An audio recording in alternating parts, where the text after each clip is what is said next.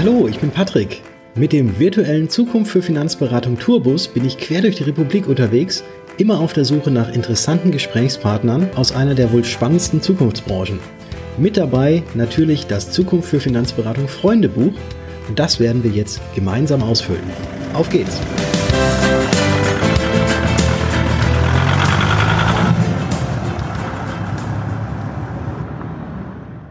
Heute führt mich meine Reise in die Fahrradstadt Münster. Ich treffe mich dort mit Klaus Hermann. Klaus ist nicht nur Versicherungsmakler, sondern auch Deutschlands Versicherungsentertainer Nummer eins.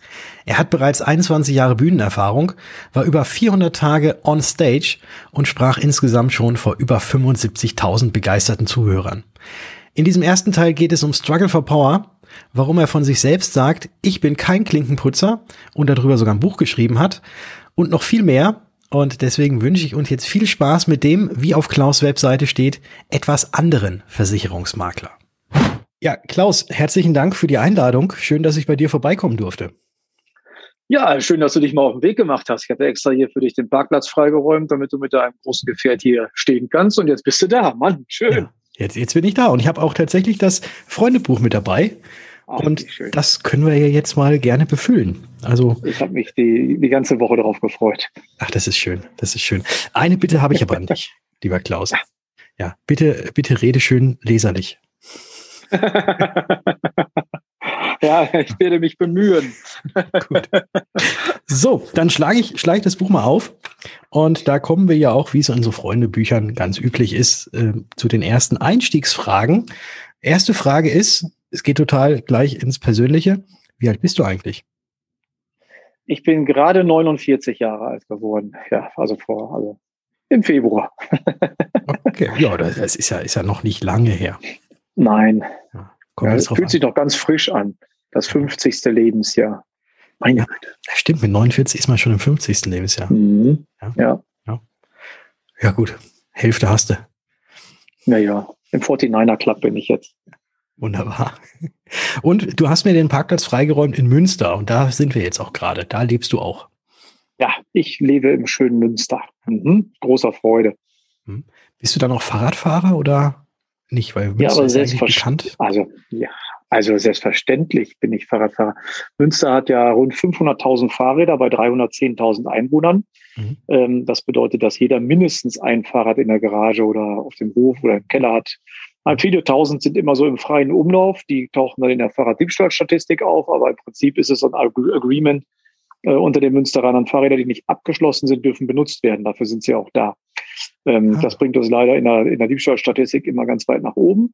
Aber hier wird Fahrrad gefahren, das mache ich auch mit wirklich mit großer Freude. Und wenn ich die vier Kilometer zum Büro irgendwie mit dem Fahrrad fahren kann, mache ich das auch immer, wenn ich keine Termine habe. Also in den letzten Monaten äh, sehr häufig fahre ich fast ausschließlich Fahrrad. Aber dann mit einem eigenen oder mit einem, was jetzt so frei rumsteht, was du dir dann einfach nimmst? Nee, ich möchte meine Zulassung nicht bei der IHK verlieren. Von daher fahre ich mit meinem eigenen. Es kann ja mal schief gehen, dass da so irgendwie zwei Meinungen aufeinandertreffen und zack, hat man irgendwo einen Eintrag, wo man nicht haben möchte. Und dann äh, war es das mit meiner kleinen äh, Kaufmannskarriere. Das, das nicht. Nein, ich fahre mit meinem eigenen Fahrrad halte mich natürlich aber wie die Fahrradfahrer Münster hier äh, so üblich selten an die Regeln. Kleiner Tipp für alle, die nicht aus Münster kommen. Wenn man nach Münster reinfährt und sich wundert, verdammt, Scheibenwischer geht nicht, liegt ein Fahrradfahrer drauf. Das ist zumindest meistens die, die Ursache. Die Fahrradfahrer Münster sind ein bisschen, naja, die fahren ein bisschen anders, muss man ein bisschen aufpassen. Die Fahrradfahrer in Münster halten übrigens auch die drei Farben auf den Ampeln nur für Empfehlungen, muss man auch wissen. Ne? Aber wenn man das einmal drauf hat, macht das tierisch Spaß, hier in Münster Fahrrad zu fahren. Okay, super. Du hast gerade die drei Farben angesprochen und das passt sehr mhm. gut zu der nächsten Frage. Wenn ich, mal aufs, wenn ich mir nämlich deine Webseite angucke, da sehe ich mhm. also ein richtig schönes, ah, ich weiß gar nicht, wie, wie man diese Grün, dieses Grün tatsächlich nennt. Ähm, die Frage ist nämlich, was ist deine Lieblingsfarbe? Das ist der RGB-Ton 190 20820. Das ist genau dieses Grün und das ist meine Lieblingsfarbe. Mhm. Muss ich ja jetzt sagen, weil das ja in meinem Entertainment und auch in meinem ähm, GmbH-Logo genauso auftaucht. Und ich finde die Farbe wirklich super. Hat sich vor ein paar Jahren mein Freund von mir, der auch Inhaber meiner äh, Werbeagentur ist, mit der ich regelmäßig zusammenarbeite, hatte sich mal so ein Farbschema ausgedacht. Und das habe ich mittlerweile so übernommen. Und das Grün ist da dominant, ja. Mhm. Das ist, also, aber auch als Kind war Grün schon meine Lieblingsfarbe. Also das ist tatsächlich so. Mhm. Okay, was ist denn dann dein Lieblingsfußballverein, wenn wir schon bei den Lieblingssachen sind? Äh, haben die auch das ist, grüne ja, Schwarz-Weiß-Grün, natürlich, Preußen Münster. Ah. Welcher denn sonst? Also, ich wüsste jetzt nicht. Ich bin ja nicht einer von den Fußballfans, die dann in Münster wohnen und leben und dann sagen, ah nee, ist dritte oder jetzt vierte Liga, dann, dann doch lieber Bayern München, kann nichts schief gehen. Nee, nee, nee. Das ist schon meine Heimatstadt. Da habe ich früher selbst gespielt in der Jugend und da habe ich in der Fanecke getrommelt und da war ich auch schon eine Zeit lang mal Sponsor und ja, und jetzt gucke ich mir das von zu Hause an. Geht ja nicht im Stadion. Aber äh, wir haben immer auch ein paar Dauerkarten für, für die Tribüne. Mittlerweile steht man nicht, wenn man sitzt. Nein, aber das ist meine, mein, äh, mein Verein. In der Bundesliga war es immer der Hamburger Sportverein, weil ich 1981 mal ein Poster geschenkt bekam. Äh, drauf war Manny Gals und zack, ist man Fan der Mannschaft. So schnell geht das ja. So kleine Jungs sind ja schnell manipulierbar. Ne? Erster Stadionbesuch schon ist das eingebrannt. Bei mir war es das Poster von Manny Gals war auch eine gute Zeit, weil da haben sie ja wenigstens mal noch einen, einen, äh, einen Titel geholt damals, ne? Deutscher Meister, Landesmeister und so. Das, äh, das war ja schon eine schöne Zeit. Hm. Ja, kommt vielleicht wieder, wer weiß. Klar, naja, ja. nächstes Jahr noch einmal gegen Schalke und dann nehmen wir den Aufstieg nochmal in Angriff. Ja, und bis dahin trommelst du noch ordentlich weiter für Preußen Münster. Ja, das mache ich ja tatsächlich nicht mehr, aber ähm, ich, ich, nee, ich bin noch euphorisch dabei. Das, das müssen andere machen, das Trommeln. Gut. Gut, ich, ich gucke jetzt hier mal weiter. Nachdem wir jetzt gerade bei der Lieblingsfarbe gewesen sind mhm. und zum Lieblingsfußballverein, fehlt jetzt natürlich ja. noch eine dritte Lieblingssache. Und zwar, was ist denn dein Lieblingsessen? Ich habe kein Lieblingsessen. Aber ähm, also ich esse wahnsinnig gern und sehr vielfältig. Ich lebe überwiegend vegan, bin aber nicht militant. Das heißt, wenn, wenn ich unbedingt Lust auf ein Stück Fleisch habe, dann würde ich auch das tun. Ist aber sehr selten bei mir. Auch so mit Eiern oder Milch nehme ich es jetzt nicht so hundertprozentig. Also deswegen bin ich auch kein Veganer, aber ich lebe tatsächlich überwiegend vegan mhm. und mag es gerne, wenn ich gute Restaurants finde, in denen man toll auch fleischlos essen kann. Sehr fantasievoll mit tollen Gewürzen und schönen Ideen. Ja, das mag ich, aber ich habe kein ja, und ab und zu, doch wenn es ein Lieblingsessen gibt, so ab und zu freue ich mich dann auch mal, wenn es dann nochmal ist, so wie früher mit einer dunklen Soße und mal Klöße dazu, Sauerkraut und dann ein veganes Schnitzel dazu oder hm. irgendwas geschnetzeltes veganes. Kann man ja mittlerweile alles super machen. Okay, dann äh, notiere ich das jetzt hier auch mal auf. Ja, willst du mich für, für mich kochen oder, oder? Oh ja, gucken wir mal. Gar nicht, was anschließen. Ja, wenn ja, wir uns das nächste Mal sehen, dann gucke ich mal hier, ob ich so ein paar, äh, paar, paar Sachen finde. Hm? Aber du bist doch gerade bei mir, da kannst du doch gleich kochen. Ja, du, ich habe äh, ja, ich, äh, der, der Campingkocher im, äh, im, im Van ist jetzt gerade, da ist das Gas leer. okay, na gut, ja, dann nehme ich einen Salat. Kriegst du. Ja. Kriegst Schön. Du. Nächste Frage, die hier steht: Kannst du ein Musikinstrument spielen? Ja, ähm, ja und nein. Ähm, ich bin ja der Meinung, ein Musikinstrument, bis man das beherrscht und wie spielen kann, das dauert. Ich habe mir gerade im Dezember ein Schlagzeug gekauft. Ich habe früher vier Jahre mal also zwischen 15 und 19, also das ist gar nicht so lange her, mhm. habe ich äh, vier Jahre Schlagzeug in einer Rockband gespielt. Die Band hieß Struggle for Power und danach nochmal Red Cabbage, da haben wir uns nochmal wollen uns neues, einen neuen Anstrich verpassen. und ähm, dann habe ich ganz, ganz lange nicht mehr auf so einem Ding rumgetrommelt und äh, im vergangenen Dezember war ich in Hamburg. Da haben wir den Cash Award aufgezeichnet, äh, den Financial Advisors Award, so heißt es ja genau, präsentiert bei Cash. So ist, glaube ich, die richtige Formulierung. Mhm. Das durfte ich wieder moderieren und dann war ich fertig und wollte dann zum Bahnhof. Hatte noch ein bisschen Zeit. Da ist so ein riesen Saturnladen und da gibt es eine Abteilung mit Musikinstrumenten. Die habe ich mir da mal angeguckt und auch mal wieder Schlagzeug gespielt. Habe mich an so einen Teil dran gesetzt und das hat echt noch richtig Spaß gemacht. Und dann habe ich mir quasi zu Weihnachten selbst so ein Ding geschenkt. Und das steht jetzt hier zu Hause und da trommel ich auch fast jeden Tag drauf rum. Und vor sechs Jahren habe ich mir ein Klavier gekauft, habe auch äh, eineinhalb Jahre Unterricht genommen, habe aber dann gemerkt, so jeden Tag eine Stunde üben schaffe ich einfach nicht, war auch ein bisschen frustriert, weil es macht echt viel Spaß. Aber mittlerweile übe ich jetzt im Moment wieder jeden Tag und habe mir auch so eine, eine Unterrichts-App runtergeladen und gekauft und mache jeden Abend meine, meine Einheiten am Klavier. Und somit kann ich jetzt nicht sagen, ich beherrsche mit Klavier, ich kann ein bisschen auf rumklimmern, habe auch Spaß, hört sich auch noch was an. Mhm. Aber meine erste Komposition, mein lieber Patrick, da müsst ihr noch ein bisschen drauf warten, äh, dauert noch bis 2032.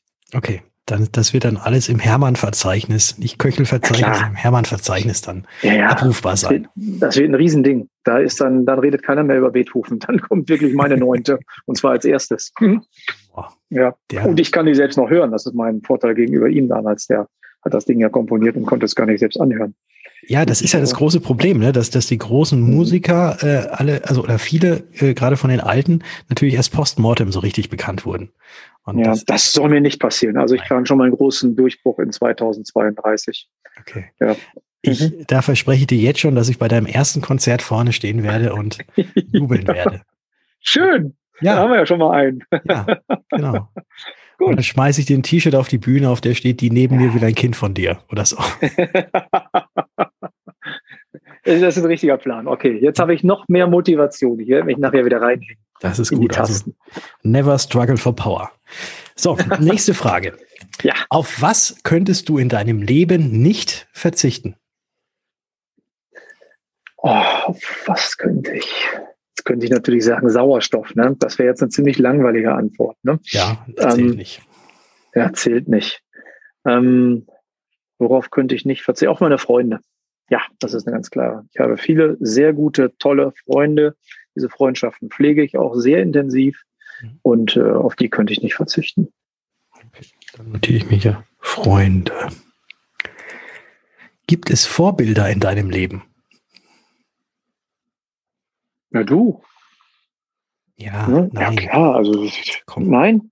Haben wir das nicht so abgesprochen? Soll ich das nicht an dieser Stelle sagen oder an, an anderer Stelle? Das, das bitte dann an gut. anderer Stelle sagen. Ach so, okay, ja, ich habe mit meinem Drehbuch durcheinander gekommen. also, habe ich Vorbilder. Ähm, ich hatte früher, ähm, als ich in der Schule, ich habe ja immer schon so ein bisschen so diese Art gehabt, ich wollte ja immer irgendwie ein bisschen der Klassenclown sein und also da hatte ich schon jede Menge Vor Vorbilder. Ich wollte sein wie Jerry Lewis, ich wollte sein wie Didi Hallervorden oder Loriot und ja, da habe ich immer versucht so ein bisschen oder wie Stan und Olli Dick und Doof und ich habe so alles Mögliche mal immer wieder versucht und ähm, das waren so in der Jugend Vorbilder. Ähm, aber tatsächlich habe ich die heute nicht. Ich ähm, will meinen eigenen Weg gehen und meine eigenen Geschichten schreiben. Und das schon relativ lange. Mhm. Also da versuche ich niemandem nachzueifern. So auf der Bühne mit meinem Kabarettprogramm, da wurde mal hin und wieder geschrieben, dass ich der Art von Dieter Nuhr ähnlich sei. Das wollte ich gar nicht. Mhm. Ähm, aber ich habe kein bewusstes Vorbild. Wenn mir jemand eben, wenn jemand eben mal sagt, ich sei ähnlich wie oder du bist, das hat mich an den erinnert, dann versuche ich anschließend genauso nicht zu sein, weil ich tatsächlich mein, äh, ich möchte wirklich meine eigenen Geschichten schreiben und ich Mhm. möchte, ja, meine Ziele sollen mein Vorbild sein. Das ist vielleicht das Richtige. Hm. Das ist eine sehr schöne Aussage. Ziele sollen mein Vorbild sein. So. Wo du gerade gesagt hast, äh, deine eigenen Geschichten schreiben. Die nächste Mhm. Frage lautet nämlich, wie würde der Titel deiner Autobiografie heißen? Ich bin kein Klinkenputzer. Nee, Nee. Ähm, guck, das, das weißt du jetzt nicht. Ich habe tatsächlich im Jahr 2010 eine Lebenshalbzeit-Autobiografie geschrieben und äh, veröffentlicht. Oh. Mhm. Und das Ding heißt, deswegen kann ich es leicht beantworten, weil ich jetzt diese, diesen Titel ja schon mal geschrieben habe, ähm, das reicht für zwei, weil ich auch damals schon der, der Meinung war, dass mein bis dahin geführtes Leben für zwei reichen würde. Und da hatte ich einfach Lust, das ist nach so einer verrückten Weltreise mit Rucksack und so, die, die ich noch relativ spät gemacht habe, mit vielen Abenteuern, ist das entstanden. Da haben halt viele Leute, denen ich geschrieben habe, die wollten mal Reiseberichte haben, ob ich noch lebe und was weiß ich, was ich so alles mache. Da haben Mhm. viele halt unabhängig voneinander geschrieben, Klaus, das liest sich so gut und so, so unterhaltsam, du müsstest eigentlich ein Buch darüber schreiben. Dann habe ich gedacht, weil ich immer schon gedacht habe, früher eins kannst du mit Sicherheit nie machen, das ist ein Buch schreiben. Dafür hast du gar nicht den Bildungshintergrund und gar nicht genug zu erzählen. Und dann fühlte ich mich aber ermutigt und habe gedacht, was machst du denn? Schreibst einfach mal ein paar Geschichten aus deinem Leben. Und das habe ich dann 2007 veröffentlicht und deswegen ähm, äh, ist der Titel dann, und so würde ich ihn heute auch noch, das reicht für zwei. Jetzt mittlerweile würde ich vielleicht sogar sagen, das reicht für zweieinhalb bis drei. Mhm. Ja, ist ja, ist ja dann gut, wenn, weil du kannst ja dann, du hast ja, das ist ja schon ein bisschen her, du kannst ja jetzt dann quasi noch den Nachfolger machen und dann Oh ja. hast du ja Mhm. jetzt schon den Titel dafür. Ja, ganz genau. Hm. Ich muss mal gucken, an welcher Stelle meiner Projektliste das so auftauchen wird. Aber du hast ja trotzdem äh, ein Buch, deswegen hatte ich das jetzt auch gerade genannt. Äh, ich bin Mhm. kein Klinkenputzer. Äh, Mhm. Das hast du ja auch verfasst und das ist ja eine Ode an die Finanzwelt oder an die Versicherungsvertreter, Ver Vermittler allgemein. Ja, es ist eine Liebeserklärung an die Versicherungsbranche. Genauso ist es auch gemeint. Ja, das habe ich geschrieben und äh, das war mir auch immer schon so eine Herzensangelegenheit, äh, einfach mal äh, etwas zu tun, wo andere gesagt haben, das ist ja verrückt, du kannst doch nicht für die so unbeliebte Branche und für den unbeliebtesten Beruf der Republik eine Liebeserklärung schreiben und über.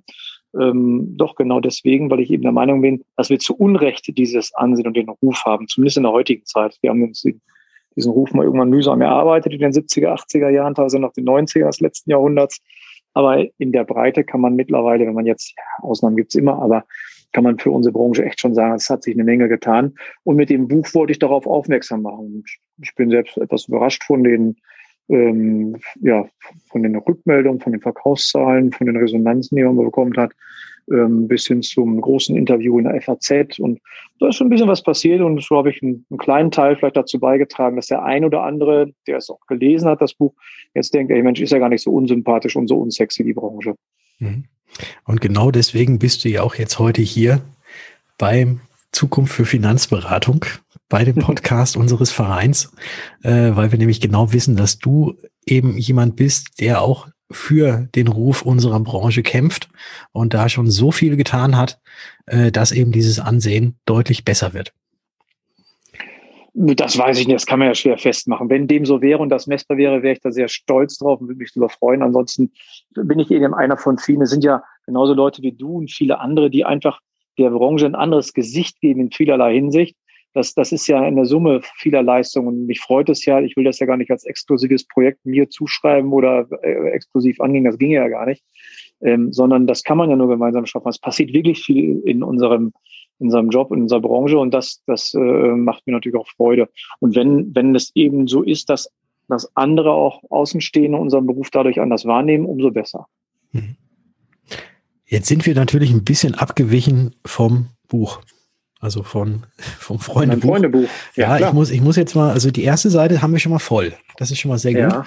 Ich werde jetzt mhm. nochmal umblättern auf die nächste ja. Seite, mhm. weil da geht es nämlich so darum, dass uns Menschen aus der Finanzbranche ja sehr häufig nachgesagt wird, dass wir alle sehr faktenorientiert wären und eher kopfgesteuert. Und mhm. deswegen möchte ich dich jetzt mal hier mit den nächsten Fragen, also ganz bewusst nach deinem Bauchgefühl fragen.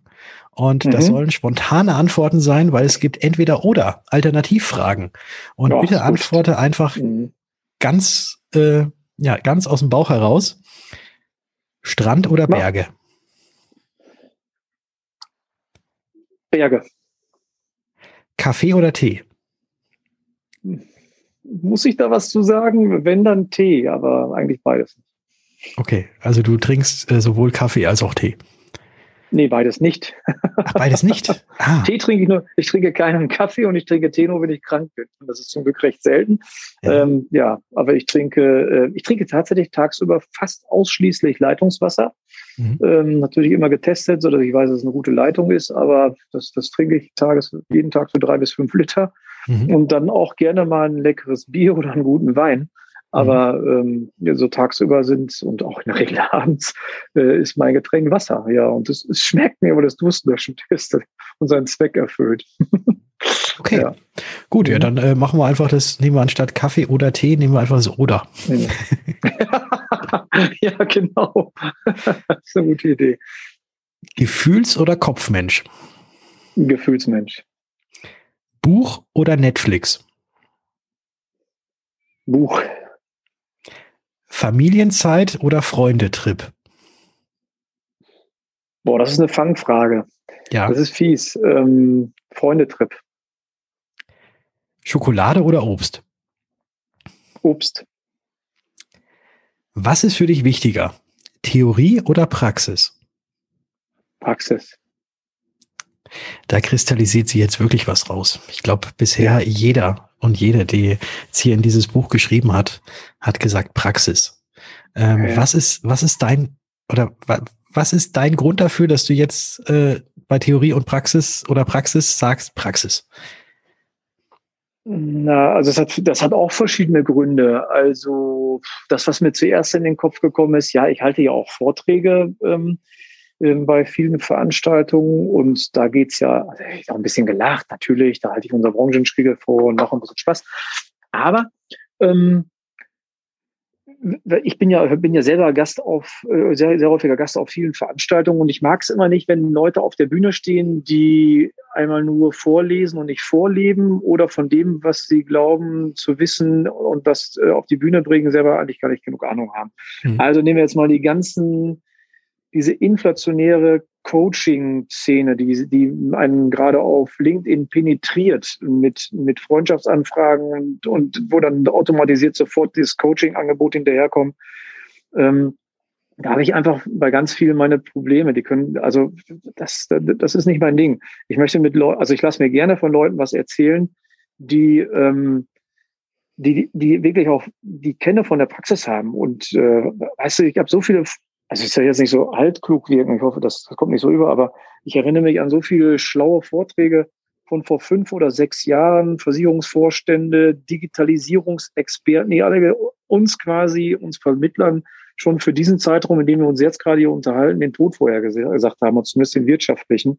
Mhm. Ähm, und das sind immer so, das sind immer so Theoretiker. Ich meine, Steve Hawkins ist sicherlich ganz interessant in seinen Theorien, die sollte man sich mal angucken. Die, das war ein intelligentes Bürschchen und das sind mal andere Theorien, aber wenn, wie gesagt, Leute auf der Bühne stehen, die nur ein paar Sprüche raushauen, um so ein bisschen ihre Position zu rechtfertigen, da habe ich immer meine Probleme mit. Oder genauso eben, wie gesagt, Coaching, wenn so die Verkaufs- und Vertriebscoaches oder jetzt auch jede Menge Coaches für, das für den digitalen Vertrieb sich anbieten. Ich mir denke, ja, wenn du so gut bist, warum interessiert mich dein Ansatz, mich jetzt auf LinkedIn zu kontaktieren, so wenig, weil das so abgedroschen klingt? Das kann ja nicht die Lösung sein. Die, die, die will ich gar nicht kennen. Damit kann die ja nicht erfolgreich sein. Das ist ja das ist vielleicht eine, ein Niveau einer früheren Postwurfsendung. Das ist ja kein Erfolgsrezept. Mhm. Und ähm, da, da bin ich eben ganz klar für Praxis und ich liebe es und ich mache das wirklich seit Jahren, dass ich immer gerne mal zu erfolgreicheren Agenturen gehe, auch jetzt mal als Makler und mir äh, oder mal einen Tag Zeit nehme und bei ähm, größeren, erfolgreicheren, professionelleren Agenturen hospitiere. Da bin ich bei Praktikern, den höre ich gerne zu, da kann ich was mitnehmen, tauscht man sich aus, man lernt was. Aber wenn einer äh, mir nur aus der Theorie erzählt, wie eine Agentur am besten geführt und wo in drei Jahren das Geschäft herkommen soll, wo wir eigentlich gerade gar nicht wissen, was nächstes Jahr schon sein wird, da habe ich dann immer ein bisschen, ja, das ist ein Stressfeld für mich. Also Stressfeld nicht negativ, sondern da, da habe ich so meine Problemchen mit. Ja, mhm. okay. ja äh, vielen Dank für diese Ausführung. Gerne. So, da sind wir jetzt schon wieder fertig mit der Seite. Das waren die so. Entweder-Oder-Fragen. Echt? Ja, ja, ja. Sorry, also ich weiß nicht, hättest du spontan noch eine, die du beantworten möchtest, die ich nicht gestellt habe? Nein, aber nochmal vielleicht nicht, dass jetzt auch ein falscher Eindruck entsteht. Gerade so das Thema Familie oder Freund, Freundestrip, hast du, glaube ich, gesagt. Familienurlaub oder Freundschaftstrip. Ne? Also ja. ich, also Urlaub mit der Familie, ich habe ja vier Kinder, das ist immer, und ich liebe meine Kinder und das, das, ist, das ist meine Familie, das ist das Zentrum meines Lebens. Aber man muss ganz klar sagen, Familienurlaub ist auch immer ein bisschen Arbeit, nämlich da bin ich in der Vaterrolle. Und wenn man, wenn man so, so wenn man dann eben so diesen klassischen Trip nimmt, das mache ich ja auch, zum Beispiel mit drei guten Freunden seit Jahren immer eine Woche Sport, Cluburlaub im Jahr, wo wir dann den ganzen Tag Sportaktivitäten machen, Wandern und Mountainbike und Fußball und Tennis und abends äh, wird dann gemütlich ein Bier getrunken und gequatscht und Spaß gehabt. Ganz im Ernst, ohne, also ich liebe meine Familie, aber das ist kaum zu toppen. Da, da gibt es keine Stressfälle, da gibt es, oh, jetzt sag ich wieder Stressfälle, sorry, aber da gibt es kein, kein, keine, kein, kein Ärger, keine Unstimmigkeiten, da mault keiner, wenn man sagt, ich gehe mal eben drei Stunden tauchen, bin nachher wieder da, könnt schon mal essen oder so. Mhm. Das ist unkompliziert, da muss man ganz klar so sagen. Und deswegen ähm, äh, habe ich das zum Beispiel gerade gewählt. Ne? Aber ich freue mich auch schon auf den Urlaub mit der Familie im Sommer. okay wenn er denn stattfinden kann.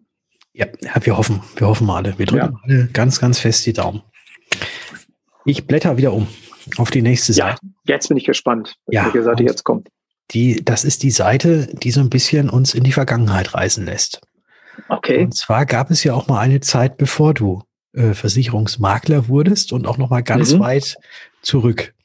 Bist du eigentlich auch in Münster aufgewachsen oder wo bist du aufgewachsen? Ja, ich bin, ich wurde in Münster gefunden, also geboren ähm, und ähm, bin in Münster aufgewachsen. Ja, ich bin Münsteraner Gewächs. Was war denn da dein erster Berufswunsch als Kind, an den du dich noch erinnern kannst? Das ist total langweilig, weil ich wollte auch Polizist werden. Ich konnte sogar im Kindergarten Polizist schreiben, das weiß ich noch. Dass ich, mhm. Das war das erste Wort, das ich schreiben konnte. Und ich wollte Polizist werden. Das wollte ich tatsächlich auch mit 15 noch. Und dann habe ich erfahren, dass ich zu dem damaligen Zeitpunkt hatte ich recht schlechte Chancen. Ähm, ich glaube, das lag damals, hatte ich äh, schon eine Brille und an den Dioptrien werden und irgendwie gab, ich glaube, das war es damals, mhm. äh, dass mir jemand sagte, damit kannst du sowieso nicht mit einer Brille kommst du nicht zur Polizei. Mhm. Ja, gut. Dann passe ich jetzt auf, anders auf andere Menschen auf.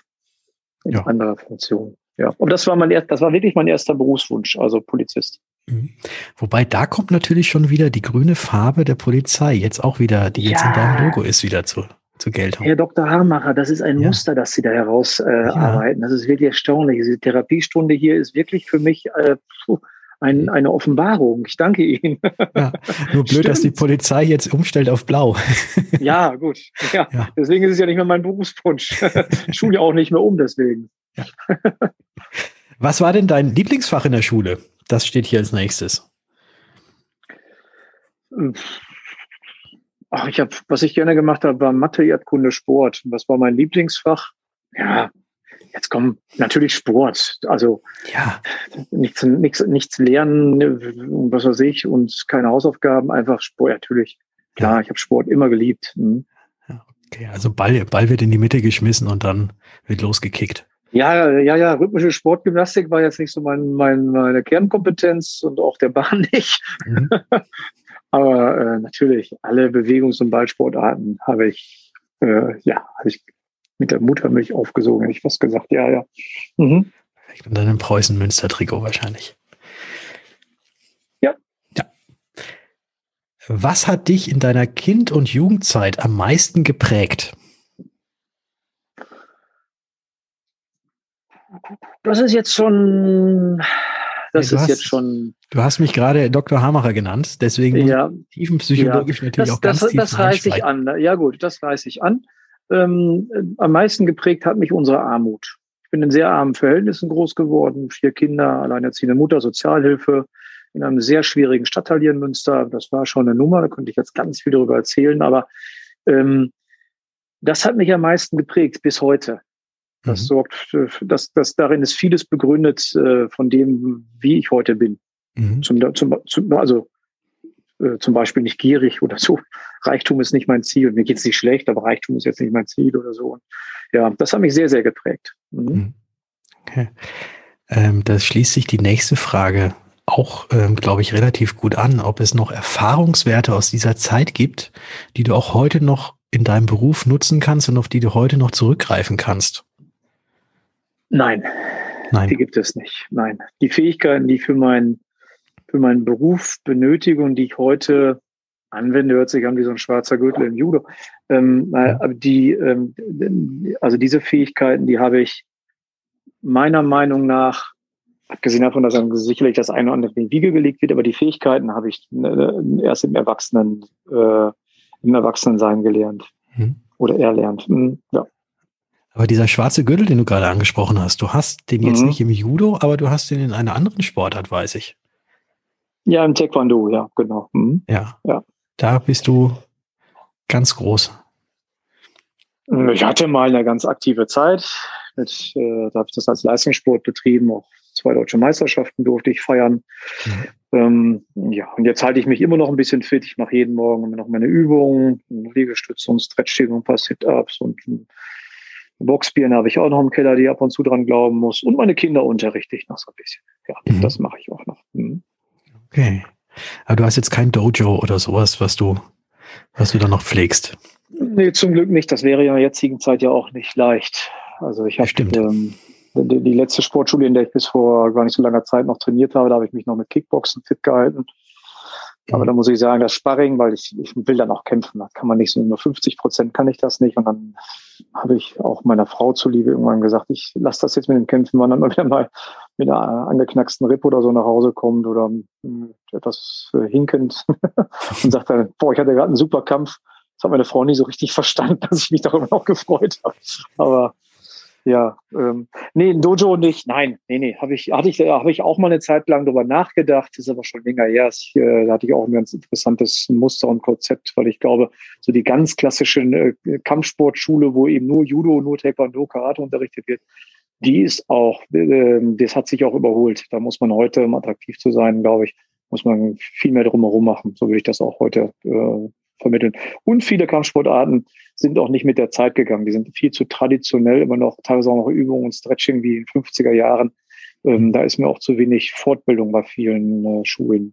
Aber nee, das, das Thema Dojo, nee, nee, das möchte ich gar nicht. Gut, dann haben wir hier jetzt auch schon wieder die abschließende Frage. Du siehst, es sind relativ kleine Seiten äh, mit den Wir jagen mit den durch. Mhm. Ja, ja, ja, das ist, wir müssen ja auf die Zeit auch noch ein bisschen achten. Ja, klar. Leute sollen sich ja nicht langweilen. Wahrscheinlich Nein. hört jetzt eh schon keiner mehr zu. Ah, das glaube ich vertrieben. Nicht. Meinst das, du? Da, ne, ich glaube, es ist bestimmt noch, sind noch bestimmt da noch ein paar da. Also, wir können ja jetzt gleich schon mal den Aufruf machen für alle die, die jetzt noch da sind und sich das Ganze jetzt noch anhören. Ja. Die können natürlich gerne mal äh, auch hier einen Kommentar hinterlassen, am besten eine Rezension geben und äh, auch dann auf in ihrer Lieblingspodcast-App gerne mal diesen Podcast auch abonnieren. So, jetzt haben wir das auch schon abgehandelt. Ne? Ja, gut. Das, das haben wir den Werbeblock auch eingeschoben. Haben ja. das eingeschoben. Jetzt kommt die letzte Frage auf dieser Seite. Gibt es denn fest noch? und flauschig einpacken, wollte ich gerade sagen. Entschuldigung, ich habe dich unterbrochen. ja. Gerne, gerne. äh, gibt es etwas noch aus dieser, dieser Zeit, ähm, also Jugend, Kinderzeit, ähm, mhm. was ähm, nur noch deine Freunde von früher wissen? aber eigentlich doch jeder wissen sollte oder wissen dürfte, es aber sonst keiner weiß? Gute Frage, oder? Ja, ach, doch, ich glaube, das ist so. Das ist jetzt, glaube ich, nichts, nichts wirklich Elementares. Ich habe mal mit Britta Köttendrop rumgeknutscht, aber ich glaube nicht, dass das irgendwie viele interessiert. Es kennt ja auch keiner Britta Köttendrop. Nein, äh, nee, ich glaube, da, da, fällt mir wirklich nichts ein. Ja, ich habe da, also da, da sind, sind ganz normale Ereignisse. Also die, ähm, ja. Und außerdem habe ich ja in dem Buch schon viel geschrieben von mich. Das will ich jetzt gar nicht bewerben, weil das kann man momentan gar nicht mehr kaufen, dieses Buch, weil ich das mich selbst mit aufgelegt habe. Und da gibt es, glaube ich, nur noch 20 oder 30 Exemplare. Aber die, die es haben, können es dann nachlesen. Da stehen einige äh, oder eine Menge Geschichten drin. Also gibt es jetzt noch wenig Geheimnisse aus meiner Kindheit und Jugend aus der Zeit. Okay. Aber wenn Britta jetzt hier zuhören sollte, dann schon mal ganz liebe Grüße an Britta. Hey, dann Britta, viele Grüße. Das war so erste Klasse. Einfach dieser Kuss ganz frech auf die Wange. Das war das Mutigste, was ich bis 16 gemacht habe, also mit Mädchen. Also dann kam erst mal zehn Jahre Pause. Ja, ja gut. Das ist eine andere Geschichte. Und hier ist auch schon das Ende des ersten Teils dieses Interviews mit Klaus und über Britta. Wenn dir das Gehörte bisher gefallen hat, dann freue ich mich, wenn du diesem Podcast eine Bewertung hinterlässt und ihn natürlich auch abonnierst. Damit hilfst du, dass noch mehr auf dieses Format aufmerksam werden, dass unser Verein Zukunft für Finanzberatung bekannter wird und wir gemeinsam in der wohl spannendsten Zukunftsbranche wachsen. Denn mit uns wird die Welt ein Stück sicherer. Ich freue mich, dich auch in der nächsten Folge begrüßen zu dürfen, denn da spricht Klaus weiter Klartext und erzählt, wie er es geschafft hat, den Raab zu schlagen und was Magdeburg und Marburg damit zu tun gehabt haben.